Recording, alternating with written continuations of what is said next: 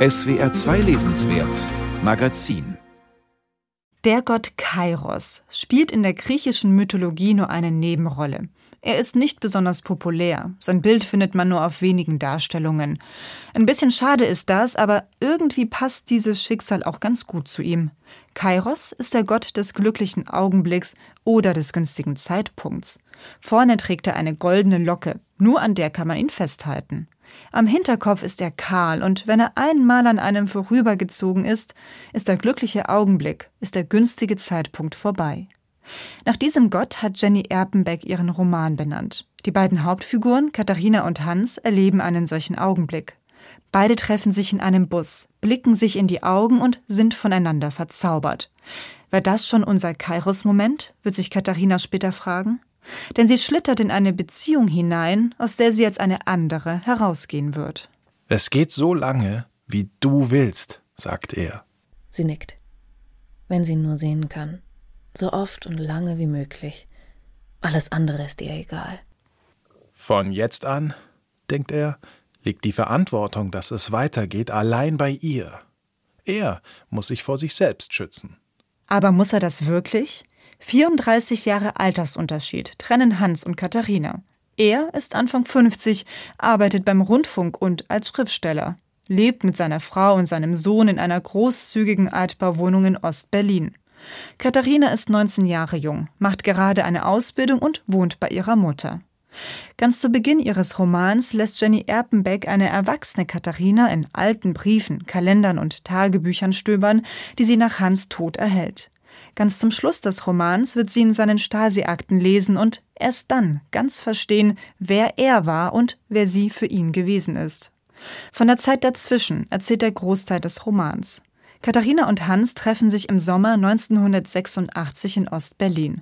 Sechs Jahre lang kommen sie nicht voneinander los, während sich wie ein Hintergrundrauschen die DDR im Niedergang befindet.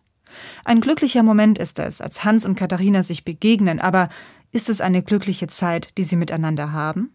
Katharina gibt alles von sich auf, nur um eins mit ihrem Geliebten werden zu können. Sie verschenkt ihre Schallplatten, die Hans kitschig findet, das Mendelssohn-Violinkonzert und die Klavierstücke von Rachmaninow. Stattdessen empfiehlt er ihr Mozart und Bach. Sie ändert auf seinen Vorschlag hin ihren Studienwunsch und sie lässt sich auf seine sexuellen Vorlieben ein. Hans fesselt sie ans Bett und lässt sie erstmal liegen. Was hast du draußen gemacht? Ich habe in der Küche gesessen, eine Zigarette geraucht und gewusst, dass du hier bist. Gewusst, dass ich hier bin, sagt Katharina und schüttelt den Kopf. Ja, gewusst, dass ich jederzeit zurückkommen kann und dich ansehen. Aber du kannst mich doch immer ansehen. Ja, aber nicht so, sagt er. Keine Erregung ist so groß wie die über das, was möglich wäre. Ist das Erleben eines glücklichen Augenblicks also weniger wertvoll als die reine Vorstellung davon? Katharina und Hans sind nicht allein Hauptfiguren eines Romans. In ihrem Verhältnis spiegelt sich die Geschichte Deutschlands von 1933 bis zur Wiedervereinigung. 1933, das ist Hans Geburtsjahr. Sein Vater war ein hohes Tier in der NS-Maschinerie, der nach 1945 eine Anstellung als Professor bekommen hat. Hans wuchs als begeisterter kleiner Nazi auf, wie er sagt, aber weil ihm im Gegensatz zu seinem Vater die Toten nicht egal seien, wanderte er in die DDR aus. Dort arbeitete er als Spitzel für die Stasi, bis ihn die Biermann-Ausbürgerung umdenken lässt. Von seiner Vergangenheit als inoffizieller Mitarbeiter weiß Katharina nichts, aber die Nachwirkungen davon erlebt sie am eigenen Leib. Das Verhältnis kippt, nachdem Katharina Hans betrogen hat.